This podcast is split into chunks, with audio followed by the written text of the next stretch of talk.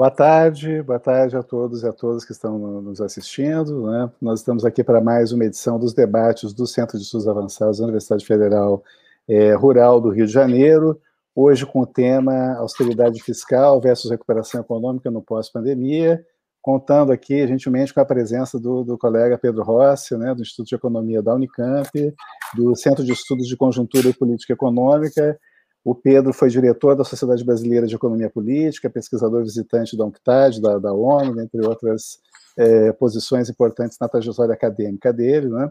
Nós convidamos aqui para debater, para comentar o tema, o professor Roberto Rodrigues, que é o nosso reitor, né, colega da, da área de, do, do, Departamento de Economia, de Ciências Econômicas do Instituto Multidisciplinar, a professora Clarice Vieira, que também é do Departamento de Ciências Econômicas do Instituto Multidisciplinar, o Roberto, né, como nosso reitor, ele está hoje, infelizmente, coincidiu uma agenda, né, vários compromissos em Brasília, tentando é, resolver lá projetos de interesse da universidade, está entre uma atividade e outra, não vai ter condições de permanecer, então eu vou inverter um pouco o nosso procedimento atual, passar para o Roberto fazer uma, uma saudação, um comentário inicial né, sobre o tema. Ele, a, o convite também se, deve, se deveu né, ao fato de que o Roberto pesquisa na área né, de orçamento público, além de ser agora né, o nosso o mais alto gestor né, da, da, da universidade, está vivendo essa dificuldade da situação do orçamento público atual, como ela afeta as universidades, mas infelizmente ele só vai poder fazer esse comentário inicial e depois vai ter que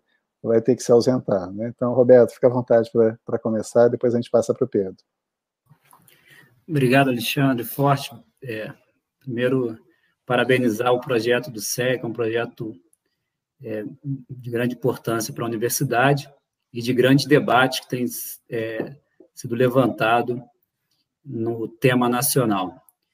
É, saudar a professora Clarice, do meu departamento, e agradecer ao Pedro Rossi pela presença aqui na, no CEA, na Rural, nesse momento tão, tão singular que estamos vivenciando, mas um singular, singular que já se tornou rotina que é a questão do orçamento, né? É, por incrível que pareça, acho que desde o momento em que a gente se tornou mais fiscalista, a nossa taxa média de crescimento se tornou medíocre, ou como está nesse período agora, é, é um crescimento negativo.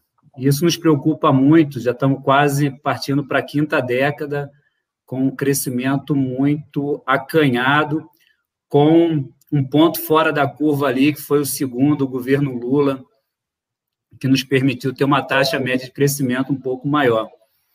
E junto com essa onda fiscalista, acho que a gente teve aí um momento é, é, é, de grande mudança na legislação, que hoje em dia a gente vivencia essa legislação também dentro do setor público na sua capacidade de não executar recursos, o que é o pior dos mundos em que a gente vive. Né?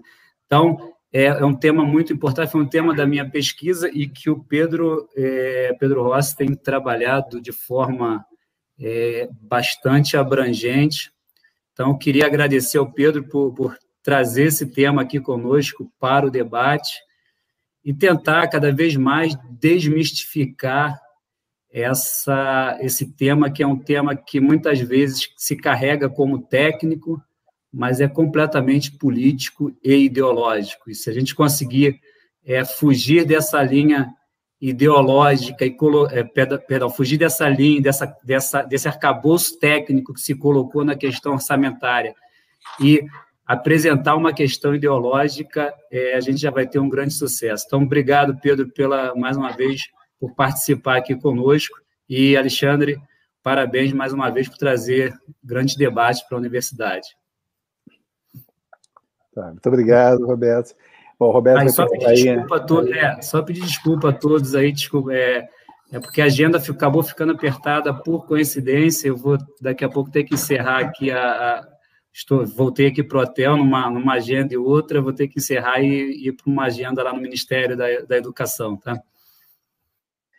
Ok, só antes de passar para o Pedro, queria alertar também né, os colegas, o pessoal que está assistindo, para quem está assistindo ao debate pela primeira vez, para se inscrever no canal, né, receber as notificações depois e nos ajudar a divulgar. Né, o, o material todo, né, o acervo dos debates fica disponível, nós estamos cobrindo um leque bastante amplo de temas, já vamos dar continuidade a isso ao longo desse, desse ano. Né? Então, Pedro, pode ficar à vontade para a primeira intervenção.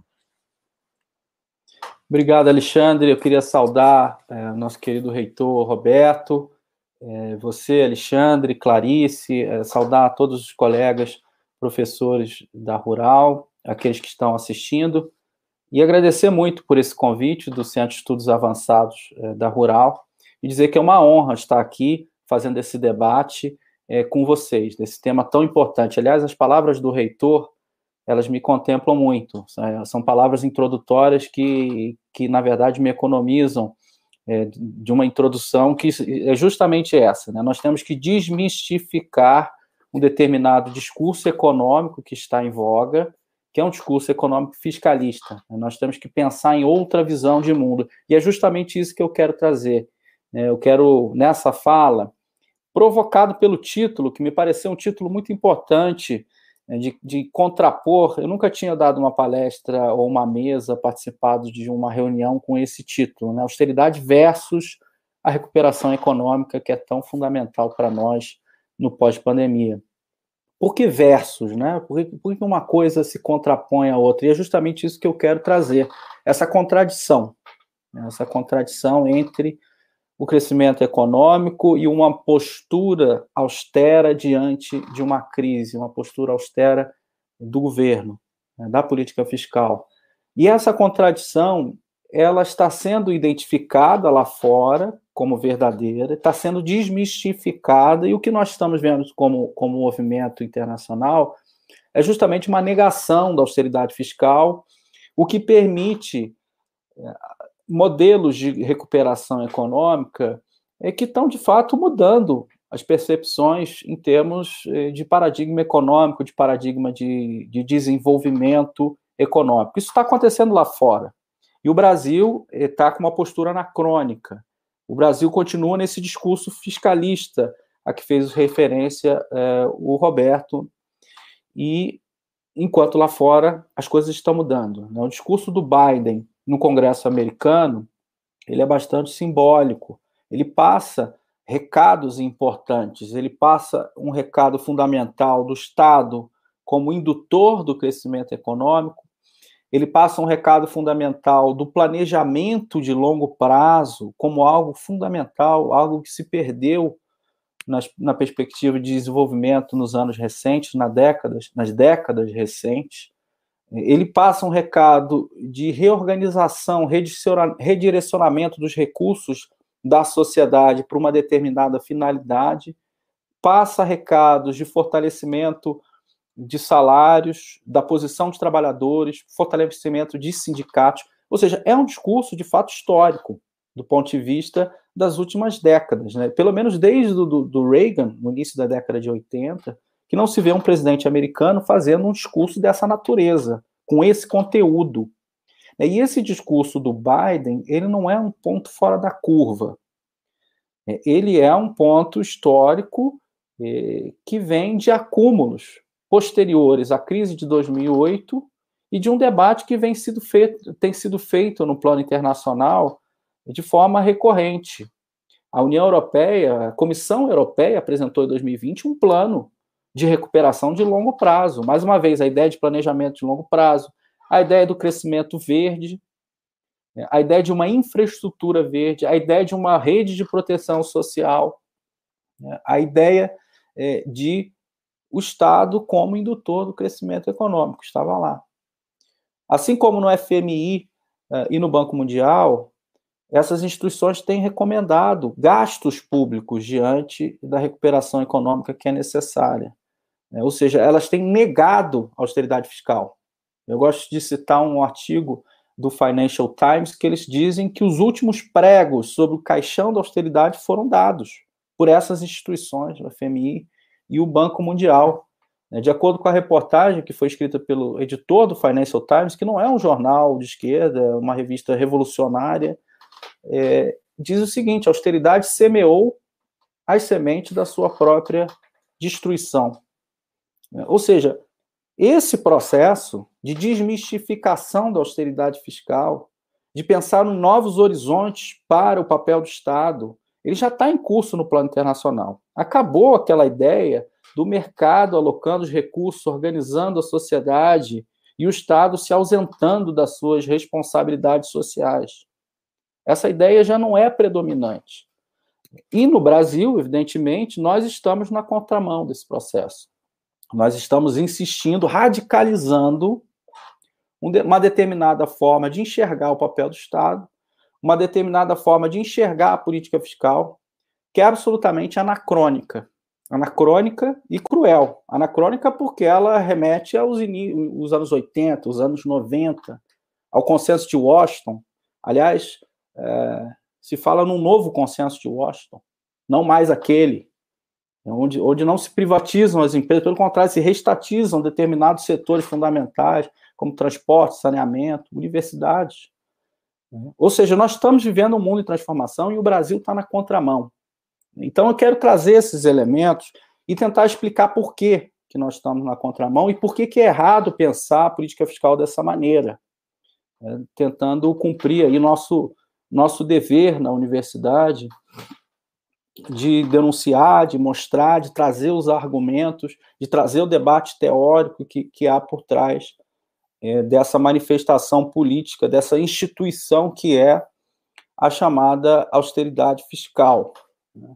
Então, eu queria é, trazer aqui dois elementos da política fiscal. Primeiro, eu queria é, falar de política fiscal e crescimento econômico, como que a política fiscal impacta no crescimento, e depois como a política fiscal impacta na distribuição e no, estado, no, no bem-estar social né, como ela pode direcionar um processo é, de desenvolvimento. E aí eu fecho o meu comentário para a gente fazer uma discussão. É, primeiro, política fiscal é, é, simplesmente o gasto e arrecadação da sociedade.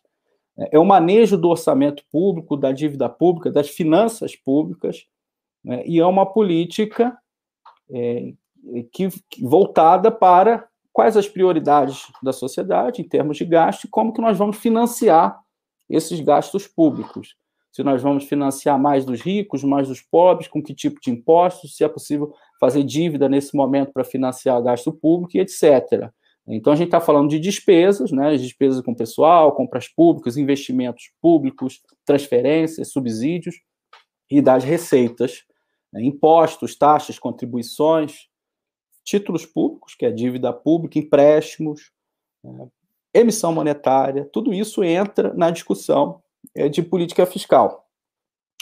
E essas duas observações são importantes: a relação entre política fiscal e crescimento, e entre política fiscal e distribuição de renda, alocação é, de recursos. É, a política fiscal ela impacta diretamente o crescimento, né, porque o gasto público ele é renda do setor privado.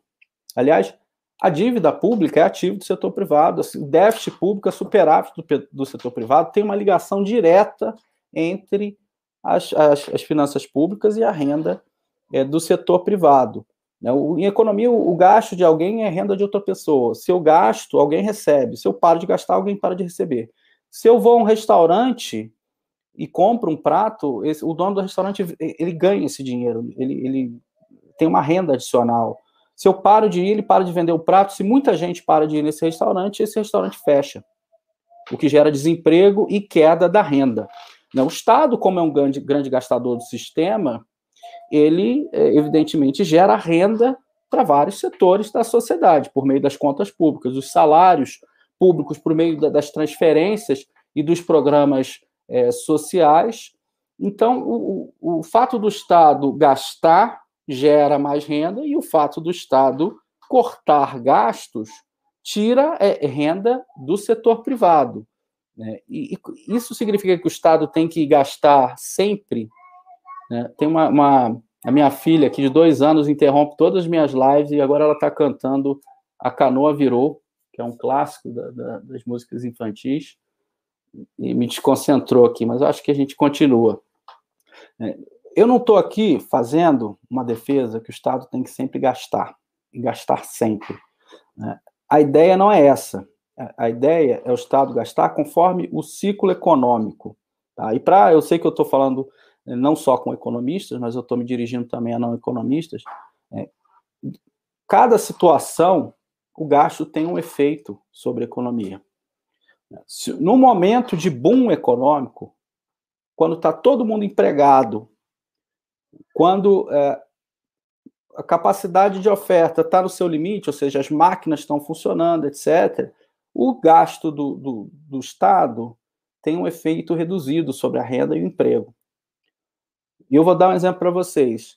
Eu quero construir uma escola no momento de boom econômico. E aí eu vou contratar uma empresa, vem o processo de licitação, essa empresa está com todas as máquinas funcionando, todos os, os seus trabalhadores operando, e ela pode atender o setor público, mas pode deixar de atender o setor privado para poder atender o setor. Ela pode até subir os seus preços numa situação como essa, o que gera inflação. Veja, nesse caso, o gasto público pode gerar inflação. E o gasto público não vai gerar emprego porque ela vai deixar de atender o setor privado para atender o setor público. E também não vai gerar mais renda por conta do mesmo motivo. Ou seja, o efeito multiplicador do gasto público nesse momento, ele é pequeno. Mas agora imaginem a outra situação, que é a situação que nós temos hoje no Brasil.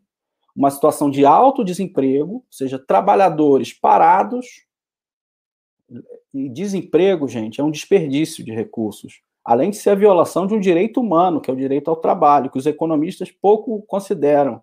Mas é, é um desperdício de recursos. Então, tem gente desempregada, tem máquina parada. O Estado demanda uma escola. O que, que vai acontecer? Essa empresa, que está com a metade das máquinas paradas, que os trabalhadores estão esperando para trabalhar, vai atender imediatamente essa demanda pública, não vai aumentar seus preços, portanto, não gera inflação, como as pessoas costumam dizer, e isso vai gerar mais emprego, porque ela vai chamar os trabalhadores de casa para trabalhar, e mais renda. Então, nesse momento de crise, o gasto público tem a função de gerar emprego e renda. E ele, e ele consegue isso porque a, a economia ela não está sempre operando em plena capacidade.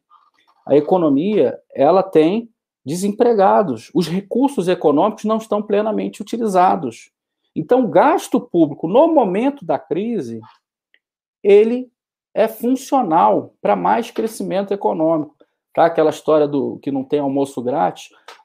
No momento de crise, eu posso gerar mais crescimento, mais renda para o conjunto da sociedade pelo uso correto dos recursos. Eu estou simplesmente mobilizando recursos que não estão sendo mobilizados pelo mercado. Ou seja, eu quero pontuar isso. O gasto do Estado não é igual ao gasto de uma família. O orçamento doméstico é muito diferente do orçamento público. As finanças pessoais são muito diferentes das finanças públicas.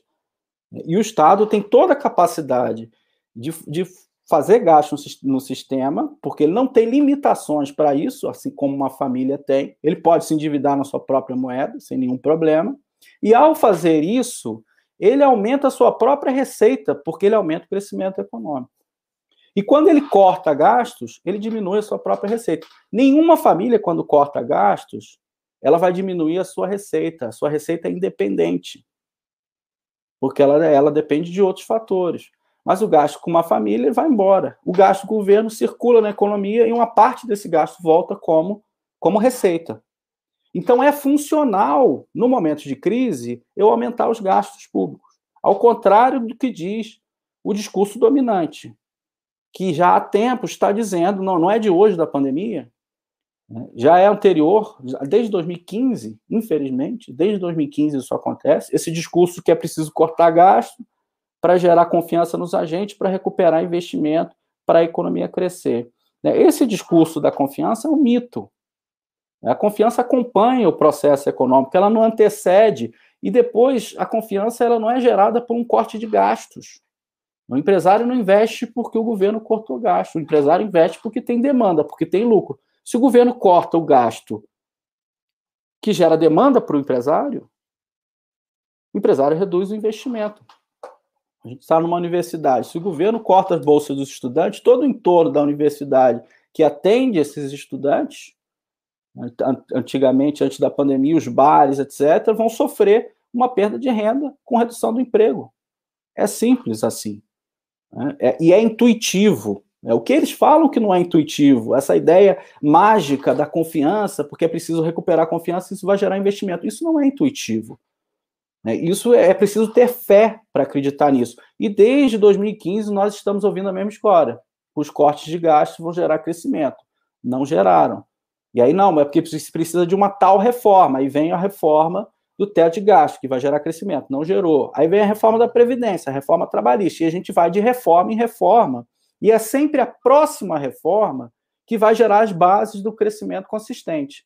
E no caso brasileiro, a gente está vendo, a gente não tem horizonte com esse projeto de corte de gasto de reformas, que desconstrói o tamanho do, do Estado na contramão do que está sendo discutido lá fora. Tá? Então, esse é um ponto importante. austeridade fiscal não gera crescimento. Se a gente quiser recuperar o crescimento, a gente precisa de um plano de emprego e crescimento. A gente não precisa de um plano de cortes de gastos. São duas coisas antagônicas, contraditórias. E a gente precisa, sim, de um plano de, de, de crescimento e emprego. Como é que faz isso? Com infraestrutura, pode ser uma infraestrutura verde, pode redirecionar a alocação de recursos da sociedade, com gasto social, que tem um efeito mais imediato e gera renda. Quando eu coloco um real, eu coloco mil reais na conta de uma pessoa mais pobre, ela vai usar esse dinheiro. Ela vai no supermercado. Se eu coloco mil reais numa pessoa rica, ela pode nem ver que esse dinheiro entrou. E se vê, vai colocar isso numa aplicação, que não vai gerar consumo imediato, não vai gerar demanda imediata e, portanto, não vai gerar renda e emprego. Então, o gasto social é um importante acelerador do crescimento. E o segundo elemento é o elemento distributivo da política fiscal. É, a, a, política fiscal, por natureza, ela é redistributiva. É muito difícil pensar na política fiscal que vai beneficiar igualmente todo mundo.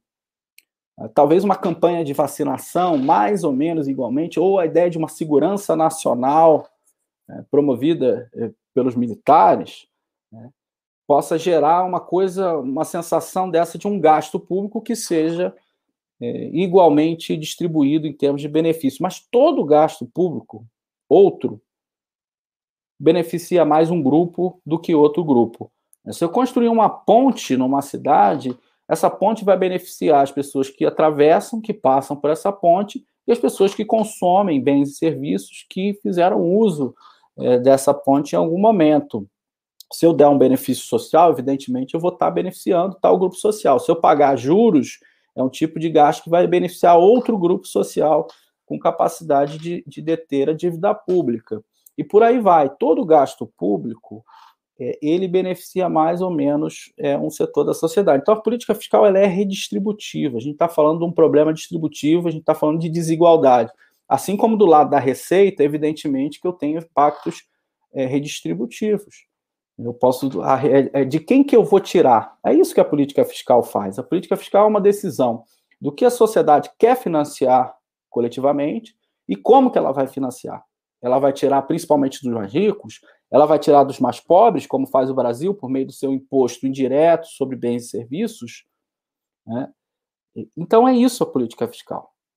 Ela não é uma coisa técnica que um macroeconomista vai dizer se pode ou se não pode por conta de restrições que, que são autoimpostas. Se a sociedade brasileira quiser ter universidade pública, ela vai precisar de mais funcionários públicos, de mais gasto público, vai precisar de um, de um Estado maior né, do que as, as outras sociedades que não têm isso.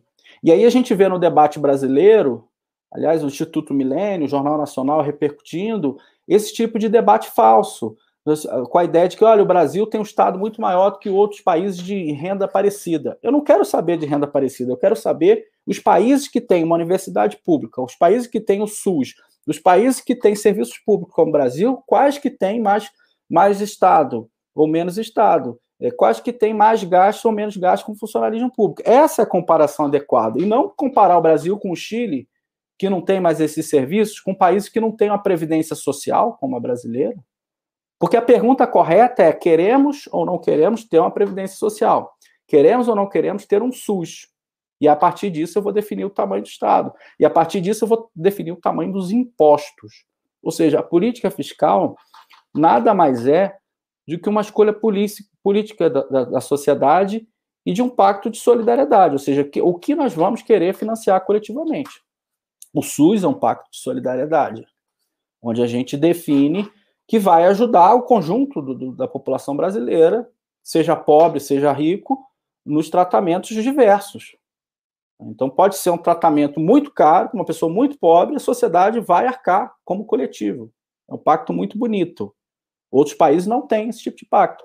Tem o cada um por si.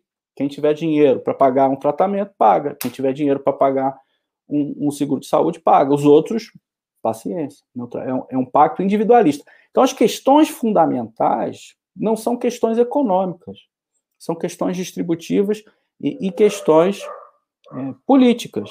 Então, é, é disso que se trata quando a gente fala da política fiscal. E quando a gente fala da austeridade, a gente está impondo um determina, uma determinada direção para esse pacto social, que é a direção da redução do tamanho do Estado, que é a, é a direção da deterioração é, dos serviços públicos.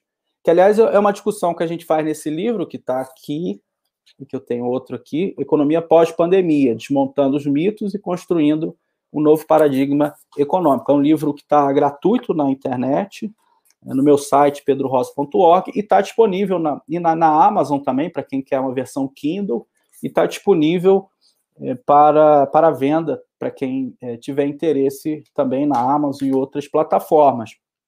É um livro que traz essas dimensões sociais da política fiscal e não apenas as dimensões mais economicistas, né? a gente faz uma discussão econômica sobre o que é dívida, qual é a relação entre austeridade e crescimento, qual é o tamanho do Estado, e também traz essas dimensões sociais, é, por exemplo, o papel da política fiscal no combate ao racismo, no combate às desigualdades de gênero, né? na, na relação com, com, a saúde, com a educação, né? com a reforma agrária. Né? O, o, e temos aqui é, pesquisadores de várias universidades que participam, economistas, com a Esther Dueck, a Ana Luísa Oliveira, a Laura Carvalho, Franklin Serrano, Carlos Pincosfeld, vários economistas, outros que eu não, não citei, e não economistas, por exemplo, Silvio Almeida, que traz uma dimensão interessante sobre a universidade, já que estamos em uma, é, da ideia de que as políticas inclusivas, as cotas, as políticas afirmativas, trouxeram uma dimensão fantástica para a universidade. Mas na hora que essas pessoas ascendem, chegam na universidade, não tem mais dinheiro. Aí é a política de austeridade. Ou seja, nós é, deselitizamos a universidade e, ao mesmo tempo, estamos tirando os recursos da universidade. Ou seja, as pessoas beneficiadas por esse processo não estão conseguindo usufruir é, desse processo. Então, a austeridade tem essa direção. A austeridade ela impõe à sociedade uma trajetória, né, uma trajetória de redução do tamanho do Estado. Eu poderia aqui falar um pouco sobre a discussão brasileira do teto de gastos. Aliás, a gente está vendo a confusão orçamentária e o reitor, o Roberto, espero que ele tenha sorte aí na, na discussão com com o ministro da Educação, deve estar vivendo isso de, de uma maneira muito próxima.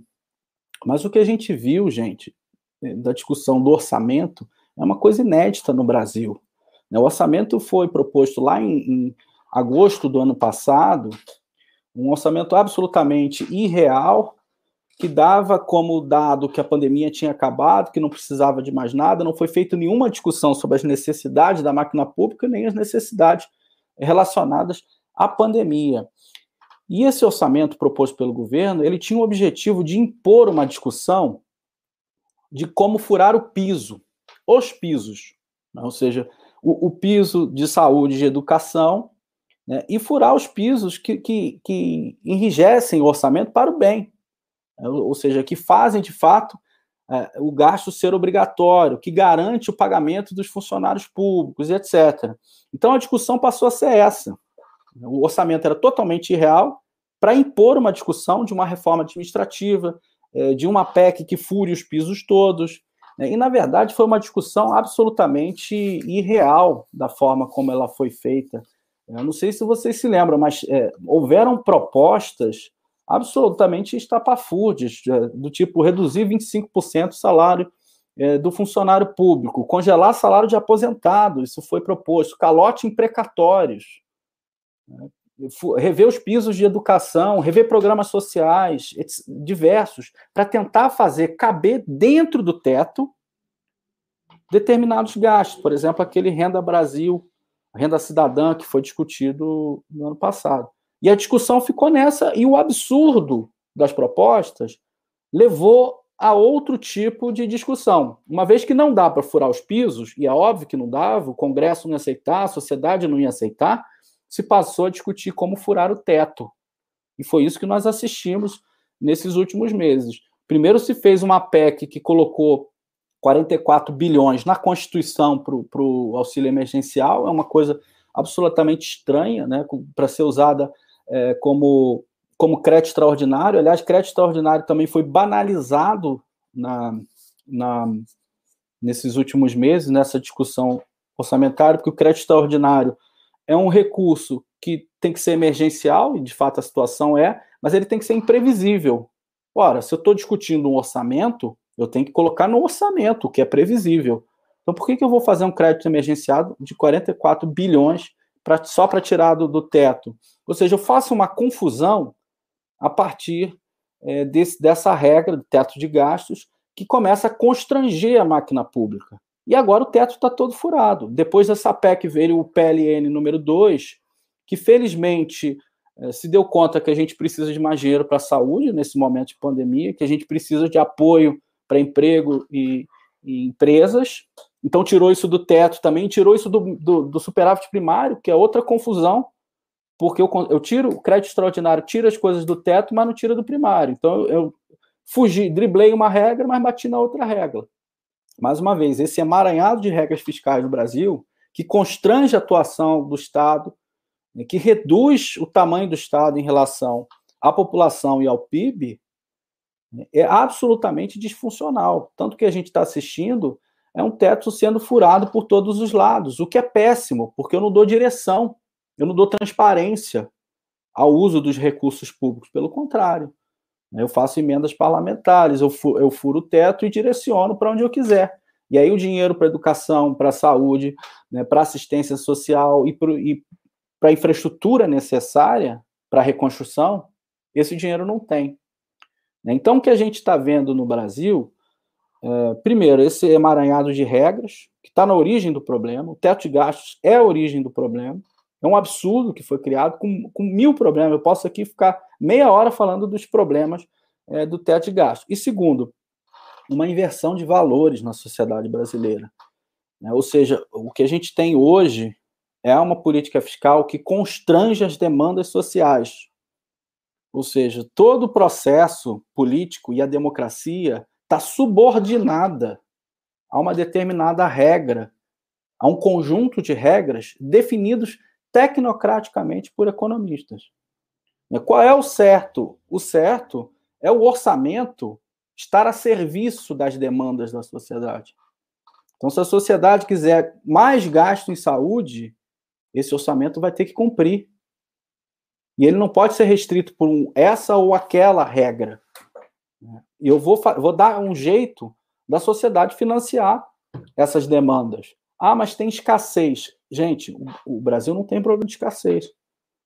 O Brasil é um país que tem problema na distribuição dos recursos. O Brasil tem muito recurso. O Brasil tem problema na distribuição dos recursos, é, que é uma desigualdade extrema. Mas se a gente quiser financiar mais saúde, se quiser financiar mais educação, tem recursos. Então, é um erro dizer que uh, a democracia ou, a Constituição, etc., não cabe no, no, no, orçamento público, como os economistas dizem, que a gente ainda ouve no debate público brasileiro. O, o orçamento público ele tem que ser uma decisão da sociedade, e não o contrário, ou seja, as demandas da sociedade se adequar ao orçamento público restrito por regras de economistas X ou Y. Então, o que a gente está vendo no Brasil, de fato, é uma inversão de valores. E nós precisamos inverter isso. E aí eu vou terminar essa minha fala. É, eu acho que nós temos que resgatar o próprio sentido de que, que é responsabilidade fiscal. É uma política fiscal que vira as costas para o desemprego, que permite retrocessos sociais, retrocessos nos direitos humanos da população. Ela é uma política fiscal responsável? É uma política fiscal que não garante o crescimento econômico, que não garante o uso da capacidade econômica e, e que convive com desemprego estruturalmente alto não pode ser considerado uma política fiscal responsável. Responsabilidade fiscal não é buscar um orçamento equilibrado de maneira cega. Responsabilidade fiscal é atingir os objetivos da sociedade. Se a gente pressupor que a garantia dos direitos humanos, por exemplo, é um dos objetivos da política fiscal, então essa política fiscal é, é irresponsável. E a gente precisa de outra política fiscal é, para fazer é, com que os direitos humanos sejam garantidos. E de fato é irresponsável. Nós assinamos tratados internacionais que a gente se compromete a não retroceder, o princípio do não retrocesso. E nós retrocedemos em vários direitos humanos. E não é por uma ausência de recursos, porque esses recursos existem na sociedade. Eles precisam ser distribuídos adequadamente, mas o fiscalismo, para usar a palavra do reitor, impede que esses recursos eh, sejam melhor alocados. Então, para terminar, gente, essa, essa fala aqui introdutória, eu queria dizer que o Brasil está preso às suas contradições. Nós viemos de uma agenda de austeridade antes da pandemia, a pandemia mudou completamente o cenário, tornou ainda mais inviável essa agenda de austeridade. E o que está acontecendo hoje é que nós estamos dobrando a aposta o governo, a mídia, tem insistido na ideia né, da austeridade fiscal e que nós precisamos inverter esse processo. Em algum momento isso não vai dar certo, tá? É, Para não terminar com uma mensagem muito negativa, eu queria aqui exercer uh, o otimismo das possibilidades, vamos dizer assim. Né? E, e, uma parte desse otimismo vem justamente do cenário externo. O, cenário externo está mudando radicalmente. Eu acho que uma boa parte disso se deve ao fato da China estar é, tá crescendo há décadas e está se transformando, está mudando essa infraestrutura, é, inclusive com, com investimento verde, com, com energias renováveis, e os Estados Unidos não pode ficar para trás. Tá? E a Europa não pode ficar para trás. Né? E, evidentemente, a crise do neoliberalismo ela se mostra aguda. É uma crise que afeta a saúde mental das pessoas, né, que afeta o tecido social de uma maneira forte. E a gente, e a gente vê, assiste, é, que se continuar nesse processo, que nós vamos ver é a ascensão de governos autoritários e a deterioração da própria, das próprias democracias ocidentais, tal como a gente conhece. Então, o cenário está mudando, e mudando para melhor. Em algum momento, isso chega, isso chega no Brasil. E o caso brasileiro, é, nós não podemos acreditar né, que um projeto como esse, que esse projeto de austeridade, tenha capacidade de sustentar ao longo do tempo. Porque ele não entrega, ele não entrega crescimento, ele não entrega emprego, ele não entrega bem-estar. Então, esse projeto não vai sustentar nenhum projeto político a longo prazo. Então, é sempre bom lembrar também, gente, que a ditadura militar se sustentou enquanto entregava alguma coisa, uma sensação de crescimento, uma sensação de, de modernidade. No momento que o crescimento cai, ela começa, começa a perder legitimidade. Então eu vejo sim possibilidades de transformação eh, na política econômica, no destino do desenvolvimento brasileiro. Evidentemente que isso não passa por nenhum economista sabido, isso vai passar pelas mudanças sociais, pelas forças sociais e pelas transformações que nós precisamos fazer, mas aí a universidade tem um papel fundamental, em particular, em desmistificar esse discurso eh, de que nós estamos no caminho correto, que é o caminho da austeridade, que isso vai gerar crescimento. austeridade não gera crescimento. austeridade gera mais desigualdade, desigualdades com S, que são várias as desigualdades, e gera crises. Então, nós precisamos romper esse ciclo vicioso da austeridade e para recuperar um projeto de desenvolvimento que seja um, um projeto rumo, rumo à igualdade social, que seja um projeto né, que gere bem-estar social no Brasil. Agradeço vocês mais uma vez aí e fico à disposição para o nosso debate. Tá ótimo, muito obrigado, Pedro. Eu queria passar então é, para a Clarice, né, colocar algumas questões, e depois a gente passa novamente para o Pedro, e numa terceira rodada a gente dialoga então com questões do público, né? Eu vou também, se der tempo, fazer colocar alguma questão. Clarice, por favor. Beleza. Bom, boa tarde. Boa tarde a todas e todos que estão assistindo. Boa tarde, Alexandre. Obrigada pelo convite para participar aqui. É, Pedro, é um prazer te ouvir, prazer te conhecer. É, eu queria, antes de tudo, parabenizar é, o trabalho que você tem feito. Na verdade, você mostrou o livro, né? É, não, não foi só, não é o primeiro, né? Você já, você junto com a Esther e Ana Luísa Matos estão produzindo, né, um material fundamental, né, para esclarecer as pessoas, para é, deixar claro, né, o que está em jogo, né, nesse debate econômico que tem sido feito. Então, eu acho que é, vocês têm cumprido assim um papel essencial, né? Da, da queria é, parabenizar e agradecer, né, por vocês estarem fazendo isso, né? Que é, é, realmente um trabalho incrível de divulgação, de esclarecimento, etc. E, e aí, Pedro, eu, eu, eu, pensei bastante assim algumas, alguns temas, né, para te sugerir. É, alguns você já tocou, é, falou um pouco na sua fala. É, eu, eu, sou economista, mas eu não sou assim, não, eu não vou ficar muito nos assuntos mais de economista, vou falar de alguns assuntos mais gerais e outros históricos, etc.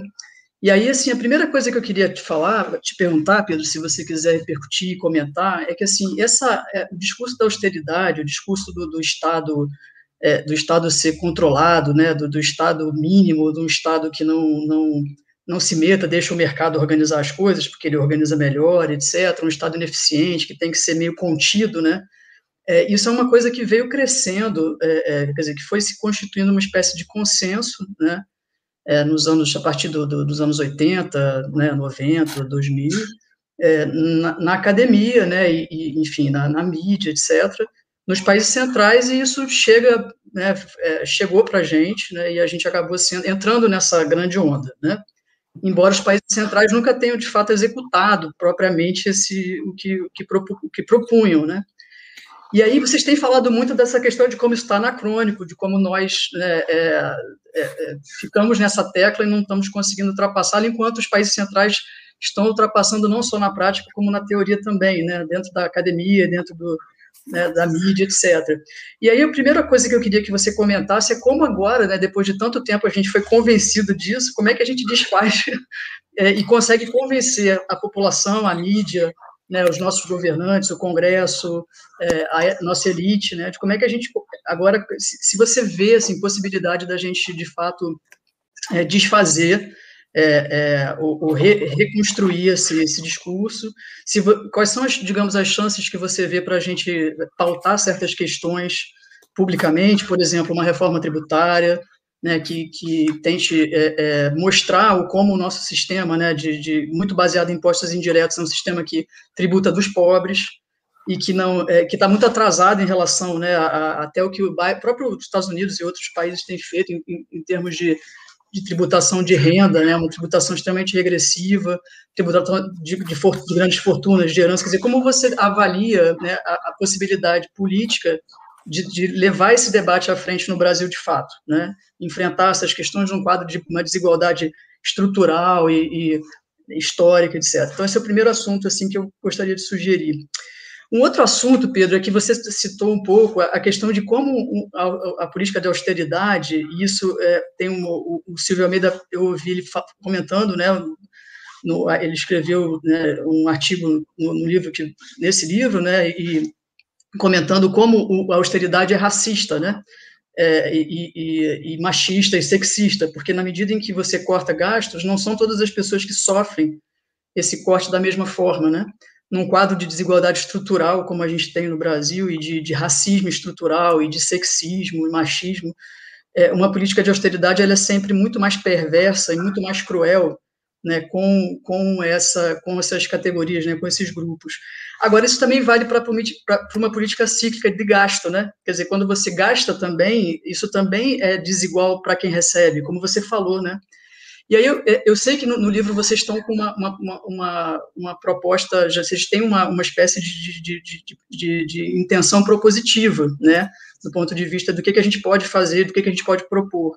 E aí eu queria, se você pudesse falar um pouco de como você vê isso, quer dizer, de como é, é, é, políticas econômicas, mas que possam levar em consideração esses efeitos é, desiguais que as políticas é, para o bem e para o mal têm, né? Num quadro de, de, um racismo estrutural, de um sexismo estrutural, é, como é o que a gente vive no Brasil. E aí depois uma última pergunta assim que eu, que eu é, um pouco um pouco uma provocação, você falando e, e agora você é, é, falou, é, é, tem muita gente que vem, você falou um pouco do autoritarismo, etc., e tem muita gente que, que faz um paralelo entre o momento que a gente vive do capitalismo com os anos 30, né?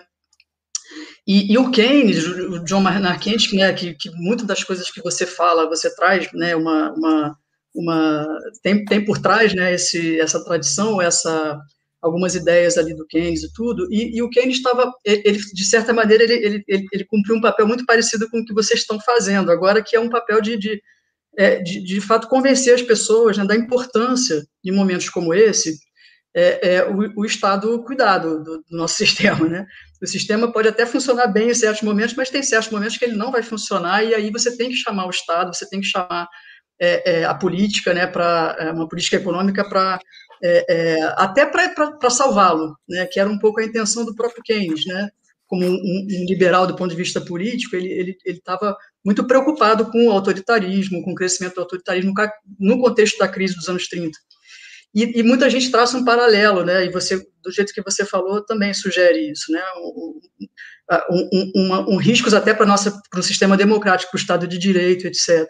Então, eu queria que você pudesse comentar isso e ver se vocês também se veem um pouco nesse papel, né, de, de, é, é, de entender que o capitalismo, ele, se bem é, é, controlado, ele pode ser um sistema justo, ele pode garantir a cidadania para a maioria das pessoas, quer dizer, se vocês entendem que isso, é, é, se vocês se, como vocês se veem nesse, nesse processo. Então, foi mais ou menos os três temas que eu queria trazer, e se você fica à vontade para comentá-los e, e enfim, para a gente também começar um pouco, tá? Desculpe se me alonguei. Tá ótimo, Clarice. Pedro, fica à vontade. Obrigado, Alexandre. Obrigado, Clarice, pela, pela sua, pelos seus comentários, suas provocações, que são desafiadoras, né? porque são uma série de questões muito interessantes e eu vou tentar aqui não, não fugir delas. Né? Primeiro, a questão das possibilidades políticas né, para transformar o discurso é, eu, eu sou otimista porque eu acho que, de fato, o discurso ele é muito mal colocado. Né? E me parece que, do ponto de vista intuitivo, eu estou convencido disso, o nosso discurso ele é melhor. As pessoas, de fato, entendem. Mas, evidentemente, como você coloca, o problema é que a gente tá, tem sido martelado nos últimos anos e décadas com um discurso. Esse discurso da austeridade, por exemplo, é um discurso que apela para o senso comum, é, atribuindo ao Estado características é, do ser humano. E para o ser humano, principalmente numa visão mais conservadora, religiosa, a austeridade é algo positivo. É, é aquele, aquele ser humano que é comedido, que não é perdulário, aquele ser humano é, que é mais correto, que, que não é gastador. E aí você transfere essas características para o Estado. E ao fazer isso, você comete um, um, erro grave, porque você perde toda a mediação que existe e as diferenças que existem entre uma família, um ser humano e um governo, que tem responsabilidades coletivas, né, que é completamente diferente é, de um orçamento de, de, um, de um indivíduo.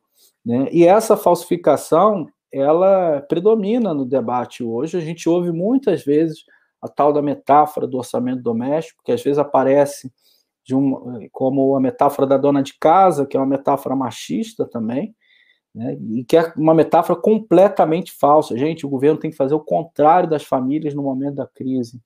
Se a família é, para de gastar, se ela para de consumir, se as empresas param de investir, o governo tem que gastar. Ele não tem que fazer a mesma coisa, ele tem que fazer o contrário. Porque ao fazer isso, ele está incentivando as famílias a dando renda, incentivando o consumo, incentivando o investimento. Né? É isso, é assim que funciona a economia e não do jeito que eles falam, porque se todo mundo para de gastar ao mesmo tempo, a economia desaba. Então, o discurso ele tem que ser invertido. Assim como aquele discurso tradicional né, de que o Estado é ineficiente, o Estado é corrupto, logo é preciso reduzir o Estado. Aliás, o discurso da corrupção está muito entranhado na, na, na, nossa realidade por, justamente por esse motivo. Porque o Estado é um instrumento de transformação. E o Estado é um instrumento de redução das desigualdades. Se a gente disser e conseguir comunicar que, por exemplo, a política tributária, a política fiscal é capaz de redistribuir os recursos da sociedade, tirando para os mais ricos, isso não é, não é questão é, de Robin Hood nem nada, é questão de justiça social. Que tipo de sociedade a gente quer? É, e a decisão da democracia deve prevalecer. Logo, se as pessoas entenderem que é possível fazer uma reforma tributária que taxa os mais ricos para financiar serviços básicos que beneficiam, beneficiam os mais pobres, é evidente que eu tenho um apoio social enorme para esse tipo de política. Então, esse debate é melhor ficar escondido, porque senão tem, de fato, um potencial de transformação social. Né? Então, é, é, é, evidente que aqui é uma construção social, é, que passa pela base. Né? É um discurso que não tem que ficar só na universidade, tem que extrapolar a universidade, e, e, e eu tenho é, conversado com gente de tudo que é tipo, cada vez o interesse é maior, inclusive de, de é, coletivos é, de vários lugares e organizações sociais de várias áreas sociais estão estudando e se interessando cada vez mais por economia. Eu tenho feito cursos, inclusive vou fazer um sobre economia para direitos humanos, e o interesse é cada vez maior. Né? E, e, eu acho, né, para citar um exemplo histórico, que é um exemplo totalmente atípico, mas que tem, guarda alguma relação. Você falou na década de 30, Clarice, eu acho que tem um pouco de década de 30. O Biden se espelha muito no Roosevelt e no, no, nos discursos, na transformação que o Roosevelt tem. Eu acho que o Biden está muito longe do Roosevelt, porque o Roosevelt ele fez eh, reformas estruturais que transformaram por absoluto os Estados Unidos. O, o Glass-Steagall Act, que foi uma reforma bancária e financeira que o Roosevelt fez em 1933, durou até eh, o Reagan, até, até mais do que o Reagan, foi, ser foi sendo desconstruído só depois da década de 80. Foram transformações muito profundas que o Roosevelt fez e que dificilmente o Biden vai ter essa capacidade. Mas eu chamo atenção para outro momento histórico, que foi o pós-guerra. Né? E, e chamo atenção para um filme que chama Espírito de 45, do Ken Loach. Ele é muito interessante para a gente entender como que é possível uma transformação de mentalidade tão profunda depois de um trauma como que foi a Segunda Guerra, e nós estamos vivendo um trauma também, que é a pandemia. Né? Porque a Segunda Guerra você coloca a sociedade numa missão comum. A gente tem uma missão comum hoje, que é combater o vírus. Lá tinha uma missão comum, que era combater o inimigo. E o Estado, organizador dessa sociedade, mobilizador de recursos por completo da sociedade, né? na, na, na Segunda Guerra, o, o, o, sujeito não podia consumir tal coisa porque tal coisa era importante para o esforço de guerra. Não podia andar de carro porque eu precisava da gasolina para o tanque de guerra, para o avião, etc. Então, se o Estado consegue organizar a sociedade para vencer um inimigo, por que, que o Estado, construído democraticamente, não pode vencer inimigos internos?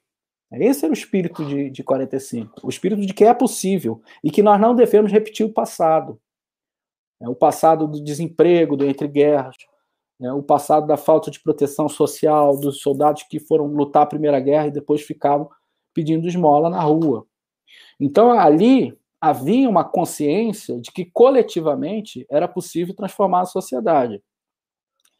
E havia também uma consciência de que a riqueza extrema não era bem-vinda os impostos de, de, os impostos de renda eram altíssimos, tinha alíquotas de mais de 90% na Inglaterra e nos Estados Unidos.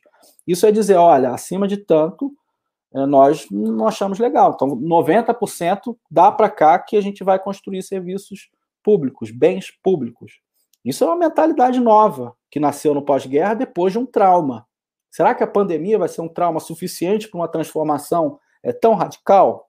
E aí eu termino com a sua última provocação da questão é, do capitalismo, se é possível organizar o capitalismo de forma a torná-lo justo. Olha, o capitalismo sempre vai ter as suas contradições. E essas contradições existiram no pós-guerra, tanto que foram sendo desconstruídas até uma transformação mais radical a partir da década de 80. É a partir da década de 80 que as desigualdades aumentam, né? é a partir da década de 80 que a gente tem uma transformação no sentido de outra mentalidade. Né? Agora, é preciso controlar o bicho, né? ou seja, o capitalismo solto, desregulamentado por completo, reduzido, né? no sentido das funções do Estado, é a pior forma de organização é, que nós podemos ter, porque de fato você não tem nada, você não tem democracia nenhuma, porque a democracia que a gente tem lá no Jacarezinho é, é uma piada, aquilo não existe, aquilo é de um autoritarismo é, grotesco, aquilo é pior do que o, o que o Thomas Hobbes falava da, da, luta de todos contra todos, né, com exceção da solidariedade que tem dentro da favela e, e das formas de resistência que tem lá. Né. Mas o que a gente precisa é construir consensos sociais e transformar as instituições para levar um desenvolvimento, uma sociedade rumo à igualdade e aos temas transversais, que a mim me parece muito importante, a questão do meio ambiente, a questão do racismo estrutural, que você bem colocou, e, e a questão de gênero. Me parece que são questões que têm que ser é, endereçadas e que esse sistema que a gente vive, a ideia do mercado como regulador dos recursos da sociedade, se esgotou completamente e está gerando essas tensões. Então, me parece que aí é, existe um caminho de transformação. Esse caminho ele não é simples, mas me parece que nós temos elementos históricos importantes é, que podem mudar o rumo da forma como a gente pensa as coisas. Isso não é uma mudança de um dia para o outro, é uma mudança que pode levar anos e talvez décadas. É, Pedro, eu vou trazer aqui uma, uma questão que está aqui no chat, né, do professor Pedro Zac, né, que tem a ver com um dos temas que você mencionou já um perto da, do fim desse, desse último bloco, né, que é a questão ecológica. Né. Ele pergunta, tentando resumir um pouco sobre o papel né, da, da, da, política industrial nessa questão do, do impulsionamento do desenvolvimento e, e, a relação disso com a questão ecológica. Né? Ele fala como tem uma política industrial com uma contrapartida ecológica, né? ou, enfim, como está se dizendo nos Estados Unidos, o Green New Deal, né? o que, que seria, né, talvez, uma, uma versão brasileira de algo parecido. Né? E eu queria te pedir para explorar um pouco mais um outro ponto que você já mencionou, que, que é o ponto da inflação, né? Muito do, eu, eu tenho lido muito, acompanhado muito esse debate nos Estados Unidos, né? Inclusive as colunas do Paul Krugman, né, no New York Times, que são bastante didáticas também, né? Mas que eu acho que são um bom indicador também de como que o debate tá, vem mudando, né? Em termos da, dessa percepção. E um tempo atrás tinha uma especificamente sobre a questão da inflação, né? Tentando é, desfazer, né? Porque eu, eu acho que você pegou uma talvez até assim uma linha que o próprio Roberto na introdução aqui tinha colocado, que é a questão ideológica, né? Quer dizer, como que nós temos que desmontar, né? Por exemplo, essa, essa vinculação entre orçamento doméstico e orçamento público, né? Isso é uma armadilha ideológica extremamente poderosa e que a gente realmente tem que saber muito bem como, como não apenas como formular academicamente, digamos assim, mas como enfrentar no debate público, né? Como trabalhar com a sociedade. A inflação também, você mencionou, por exemplo, a questão da da perda de legitimidade da ditadura militar, né, com a, a, a, crise em relação ao crescimento econômico, você disse, a ditadura não conseguia mais entregar, né, e junto com isso veio a inflação, né, a, a crise uh, inflacionária, a perda de controle do processo inflacionário.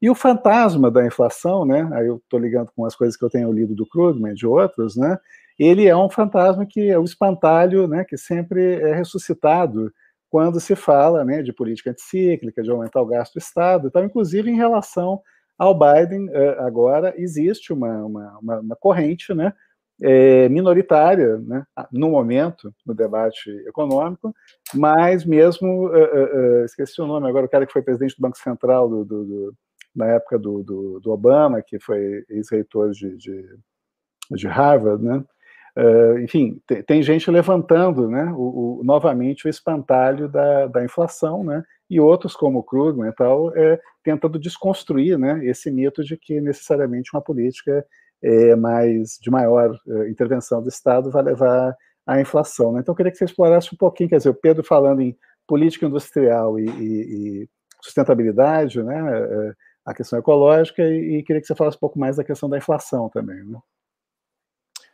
Legal, Alexandre, obrigado pelas, pelas questões. Deixa eu começar pelo final, né, é, pelas suas questões, e depois eu caminho para a discussão de política industrial e, e meio ambiente. É, eu, eu, acho que essa, essa discussão da inflação, você colocou muito bem, no Brasil é, ela é mais cara ainda, né, porque a gente tem um passado inflacionário muito, muito vivo, muito próximo. agora, o problema da inflação é isso. Eu acho que caiu por terra a ideia de que emissão de moeda gera necessariamente inflação. Da mesma forma em que o gasto público não necessariamente vai gerar inflação. Por que, que o, se eu aumentar o gasto com saúde pública, eu vou gerar inflação? Por que, que por exemplo, se eu desonero ou se eu incentivo a produção de alimentos da cesta básica, eu vou gerar inflação? Eu vou gerar deflação. A inflação via gasto público ela é possível.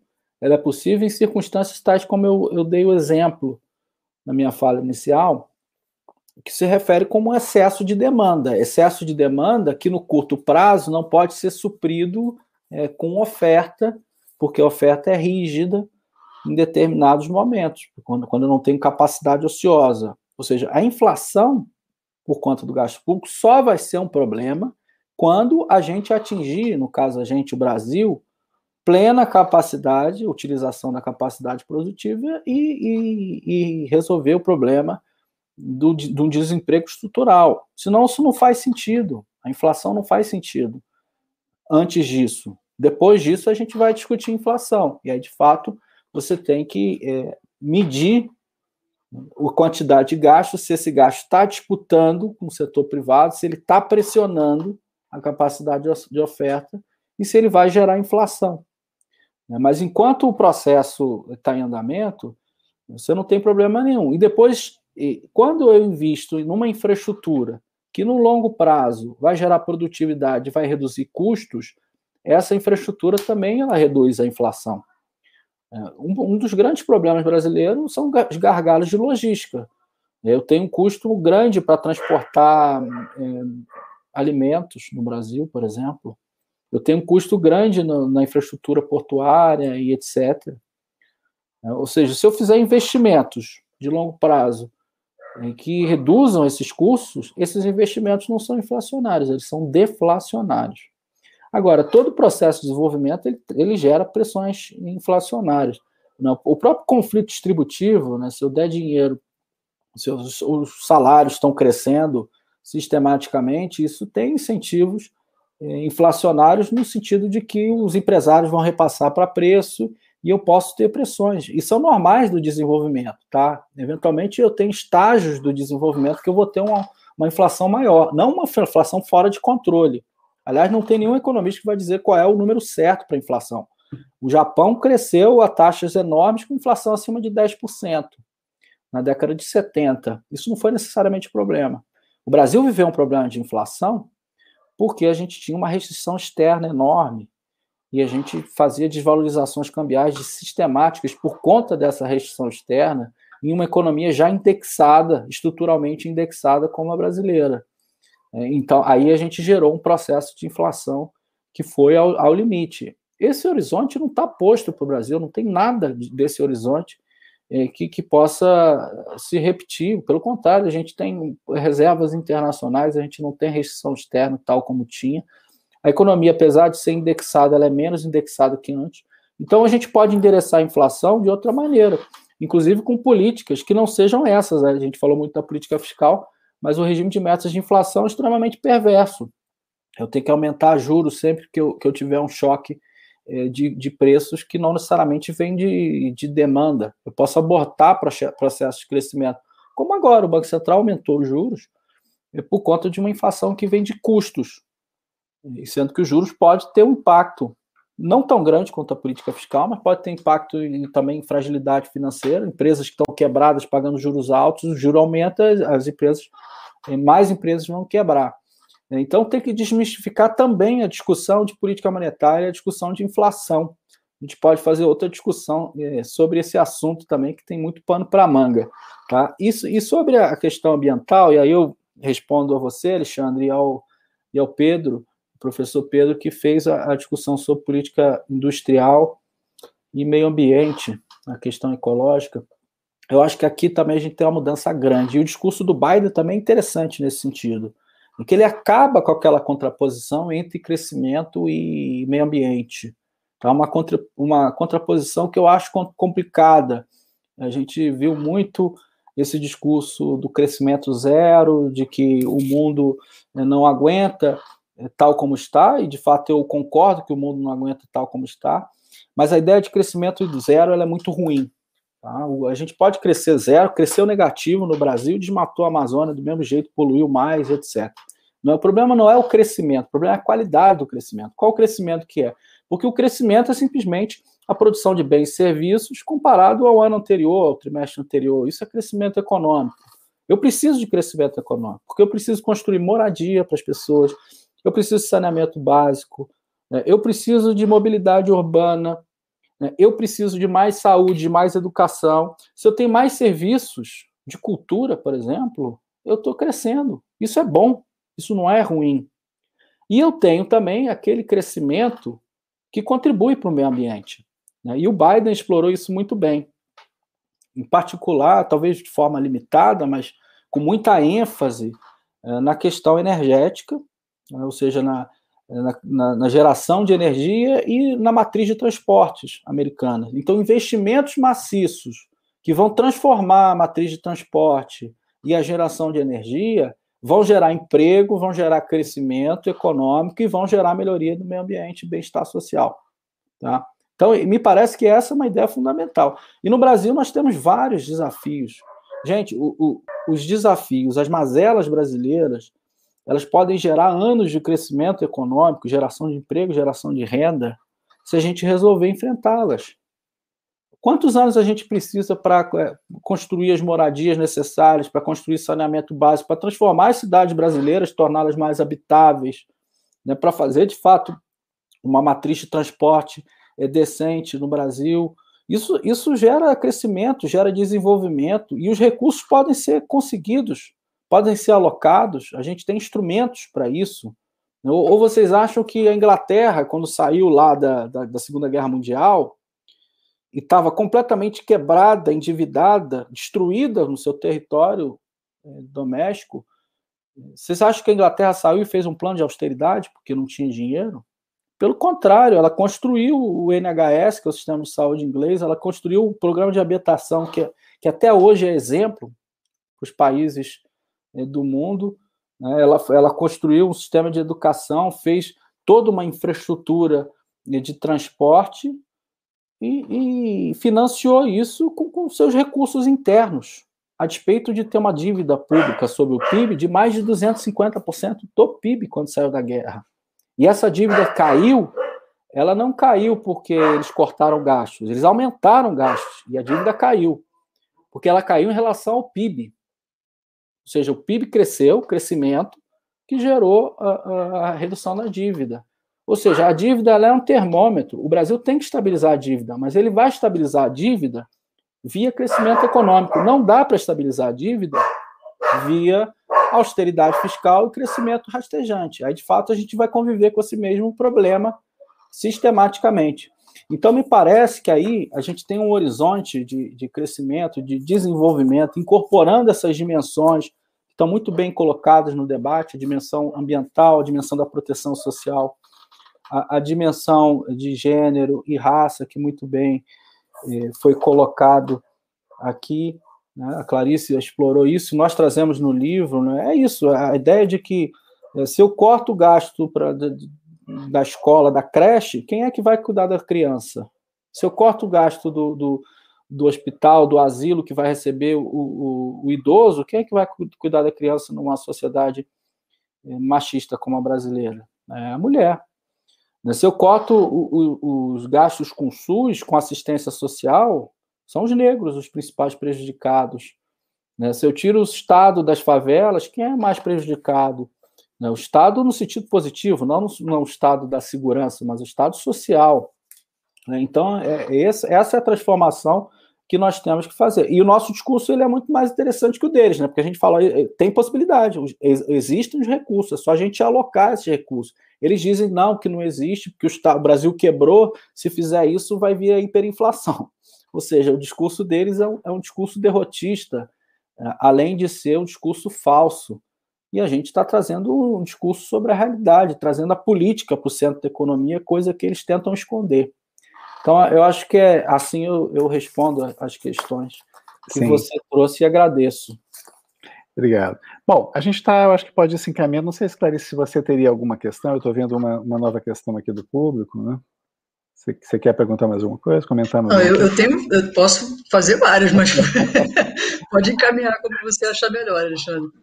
É, bom, tem, tem uma aqui, do, o José Pascoal Vaz, Pedro, ele está colocando o seguinte, está elogiando vocês, dizendo que foi ótimo, e, e, eu acho que ele escreveu meio cifrado aqui, do tendo o resultado primário muito negativo, resta emitir BCTN, né, Banco Central, títulos, Tesouro Nacional, isso, para juntar desempregados em empresas ociosas. Né? Tal emissão eleva a dívida pública, ela é considerada pelas empresas de análise de risco. Né? Então, esse é um tema. Eu estava querendo uh, pedir, pedir, novamente também para falar um pouco mais sobre algo que você já mencionou, que é o contexto internacional. Né? Você mencionou, olha, o Brasil está na contramão e tal, e, e como eu estudo uh, há muito tempo já o impacto da Segunda Guerra Mundial no Brasil, mais do ponto de vista das relações de trabalho, da, da mudança do regime de participação política e tal, mas eu fiquei muito atento desde o início da pandemia a essas analogias que são feitas entre a Segunda Guerra Mundial e, e, e, e a pandemia, né? E, eu lembro que, bom, aquele foi, não estava dado também o que sairia da Segunda Guerra Mundial, né? Houve um longo processo de disputa, né? De debate em vários planos, né? Tanto em relação a zonas de influência da, da, das, das potências vencedoras, como em relação ao caráter das instituições do sistema multilateral, né, tanto assim que ele ficou incompleto, né, e mesmo em relação à orientação a ser dada às instituições econômicas, né, e num certo sentido, no pós-guerra, uh, claro, a gente tem esse lado do estado de bem-estar social, mas que, que vira uma aspiração, digamos assim, né, global, mas que, a, a, digamos assim, a maturidade dele se dá na Europa Ocidental, justamente num contexto de disputa ali entre a influência soviética e, e, e, americana, né, com o plano Marshall de um lado e o fortalecimento da esquerda e o risco né, de, um, de uma expansão da influência uh, comunista na própria Europa Ocidental de outro lado. Né? Por que eu estou falando um pouco nisso? Né? Porque eu acho que não dá para pensar também no rumo dessa, dessa disputa do que, que vai ser o mundo pós-pandemia, né? sem considerar esses grandes atores que você está colocando, por exemplo, os Estados Unidos mudando de orientação com o Biden, a China, a China e a Rússia agora Ontem eu estava lendo uma matéria, inclusive, cada vez mais próximas, inclusive agora na diplomacia da vacina, né? É, provavelmente vão estar desaguando centenas de milhões de doses de vacina é, nos países é, menos desenvolvidos do mundo, né? ocupando um pouco um vácuo, deixando, né, pelo, pelo, pela Europa e pelo, pelos Estados Unidos, né, então, quer dizer, sem, sem imaginar também o caráter desse, desse novo sistema uh, internacional do pós-pandemia, né, eu acho que a gente também ou seja, esse é um elemento que certamente vai estar presente na disputa. Eu queria ver se você fala um pouco sobre isso também. Né? Então, já te joguei aí um conjunto de questões, acho que já vai dar para a gente fazer a última rodada com isso. Né? Muito bom, Alexandre. É sempre bom também é ter, ter aí essa visão qualificada de um historiador e já faço um head aqui que de fato essas analogias históricas elas são complicadas e são complexas, né? E eu acho que essa institucionalidade pós-pandemia está para ser construída, né, Alexandre? Eu vejo no discurso do Biden, apesar de muita transformação com relação ao papel do Estado, etc., é, eu vejo uma continuidade no que se refere à hostilidade que ele se refere aos chineses, a, a essa disputa. No fundo, eu senti que ele está ali disputando o modelo de sociedade com, com a China, e a China está ameaçando, porque está oferecendo algo, né? A China, a despeito de todas as suas contradições, ela está tirando pessoas da pobreza em escalas monumentais e está transformando a sociedade. Eu tive em Xangai, fiquei lá como professor visitante na, na Universidade Fudan. E, e, é impressionante, Xangai é uma cidade de futuro. Nós estamos para trás no Brasil, nós vamos ficar para trás. Eu, eu acho que nós vamos perder esse bonde histórico, porque tem uma revolução em curso da, que vem da tecnologia 5G. Né? E essa transformação ela, ela vai revolucionar é, não só a produção, as relações de trabalho, mas o nosso próprio cotidiano. E de que forma que o Brasil vai absorver essa tecnologia? A gente vai uh, absorver tardiamente, apropriada por cima, ou seja, só uma parte da, da estrutura produtiva, uma parte das, das elites vai trazer isso de uma maneira cara isso não vai se difundir, ou nós vamos ter um, uma estratégia via Estado de internalização dessa tecnologia, que é uma tecnologia que exige toda uma infraestrutura de rede né, para transmissão de dados é, a partir de, de, de, uma internet muito mais veloz. Né? Então, essa é uma pergunta importante. E o caso americano, evidentemente, eles estão olhando para isso. O Trump já olhava para isso. Né? O Trump chamou as, as indústrias, as empresas americanas de tecnologia, ameaçando criar. Ele chegou a ameaçar criar uma estatal de tecnologia porque eles estavam perdendo a corrida tecnológica com a China.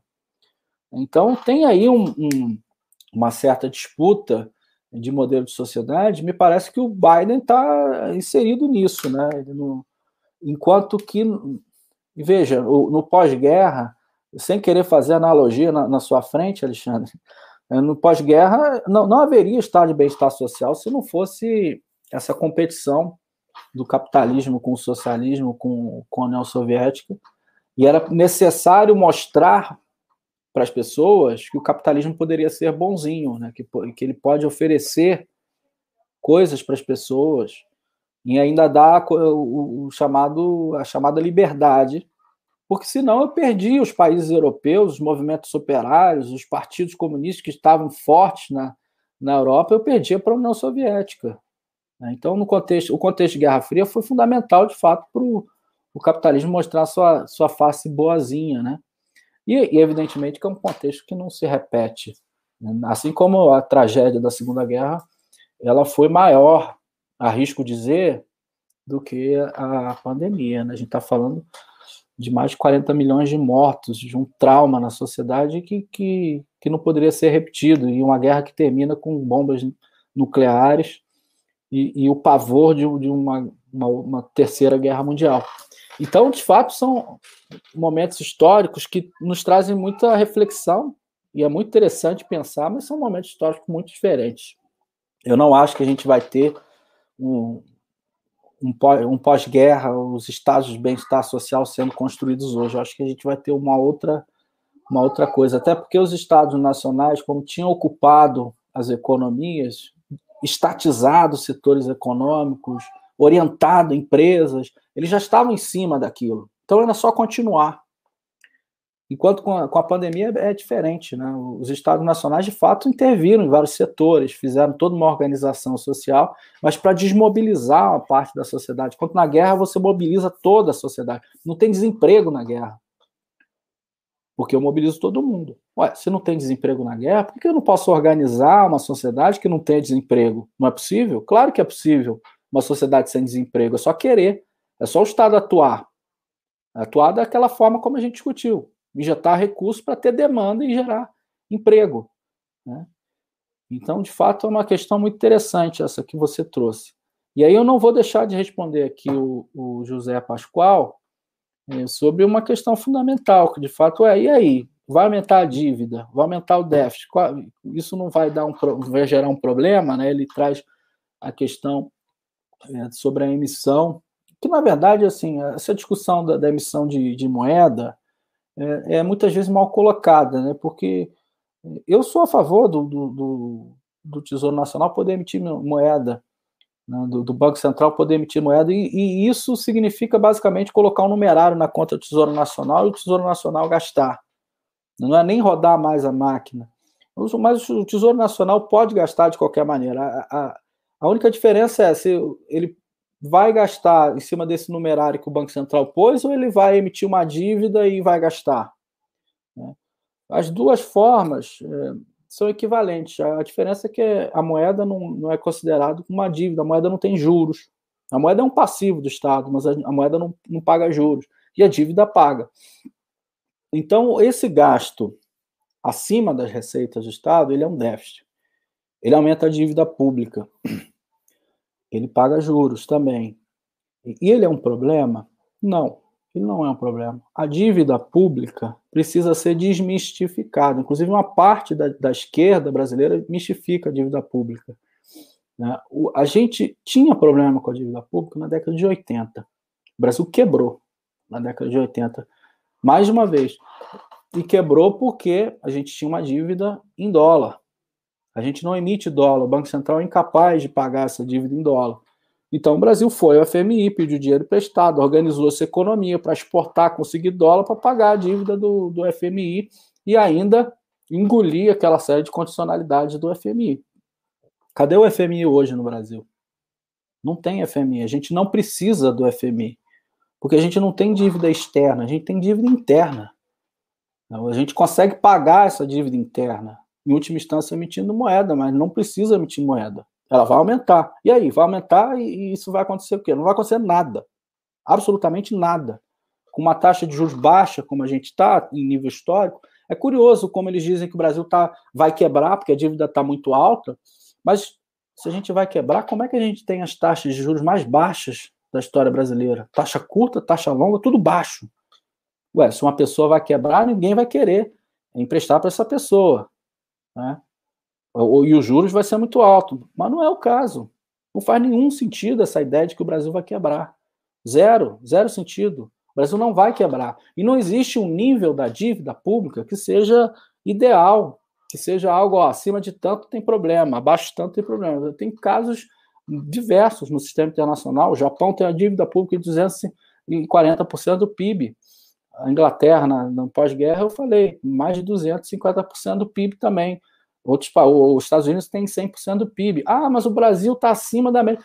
Cara, é uma discussão né, que entra num debate que vira um, um, debate quase que de fé, porque você não, não chega a nenhuma conclusão. O caso, o caso não tem nenhum economista que vai dizer qual é o patamar da dívida pública. Houveram estudos, teve um, um, um economista chamado o Kenneth Rogoff, é, que fez um estudo dizendo que acima de, de 90% de relação dívida-PIB eu começava a ter problema no crescimento econômico.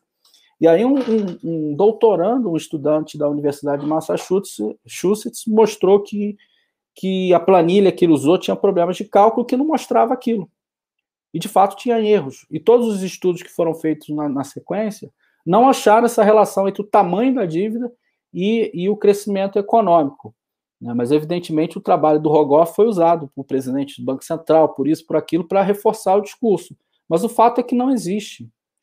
Né? E, a dívida brasileira está se aproximando de X ou de Y, não vai ser um problema. O importante é a gente estabilizar essa dívida com crescimento econômico. E aí o crescimento econômico ele vai exigir, num momento de crise, o déficit.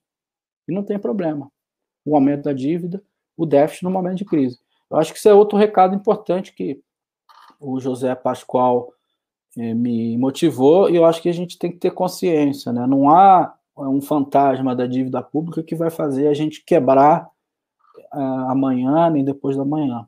Né? O que há é a necessidade de colocar a política fiscal a serviço da estabilização da economia. Isso envolve não só a sustentabilidade da dívida pública, mas o emprego e a renda. Tá ótimo, muito obrigado, Pedro. Não sei, Clarice, você quer fazer algum comentário final? A gente está chegando meio no teto aqui. Né?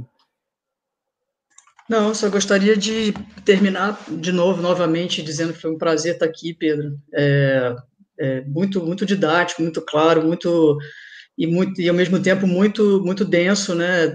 Tudo que você falou. Então, te agradecer e agradecer a vocês, a equipe toda, né? Da, dos livros, né?